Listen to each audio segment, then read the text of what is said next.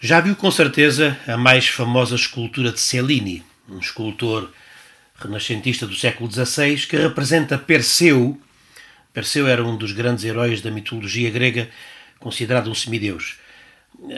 A escultura, dizia eu, representa Perseu segurando a cabeça degolada da Medusa. De resto, essa imagem está na identificação aqui deste podcast. A fabricação da estátua de bronze, que veio a ser um dos maiores monumentos da Renascença, salvou-se por um triz, depois de um longo período de nove anos de trabalho, que culminou em algumas horas finais quase fatais e que ameaçaram levar aqueles nove anos de trabalho por água abaixo. Vale a pena até ler a descrição que o próprio Cellini faz do desespero e do caos que se instalaram na fase final do processo de fabricação eh, da estátua. Nas horas finais desse longo período de nove anos, Cellini foi sabotado por rivais, o telhado do ateliê voou por conta de uma tempestade, os seus colaboradores estavam desanimados e exaustos, e o próprio Cellini prostrado na cama a morrer de febre. O caos estava instalado. Nove anos de trabalho a irem por água abaixo. Num acesso de fúria, Cellini reuniu todas as suas forças físicas e emocionais e todos os seus recursos para salvar o trabalho.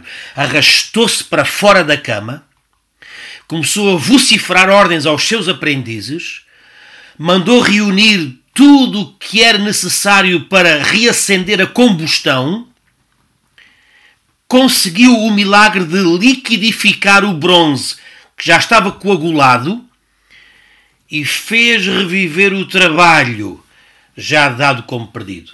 Num esforço sobre-humano, naquelas horas finais, salvou a obra de nove anos e deu ao Renascimento uma das maiores esculturas que marcaram essa época. Há um facto curioso, é que para ajudar o volume da ebulição do bronze, Cellini teve de lhe juntar os seus próprios 200 pratos, travessas e outros objetos de estanho e chumbo, ficando ele próprio sem louça para o seu uso diário. Anda a pensar naqueles momentos críticos, cruciais, decisivos, em que temos de dar o tudo por tudo, em que é tudo ou nada. E como Cellini, também nós precisamos, por vezes, reunir as forças do corpo e da alma e manter o foco, a força e o esforço. E perceber que o projeto de uma vida inteira pode depender de algumas horas angustiantes de resistência e entrega total estando nós todos uh, a atravessar esta crise mundial, temos de entender que por vezes o sucesso não está em avançar, está em resistir.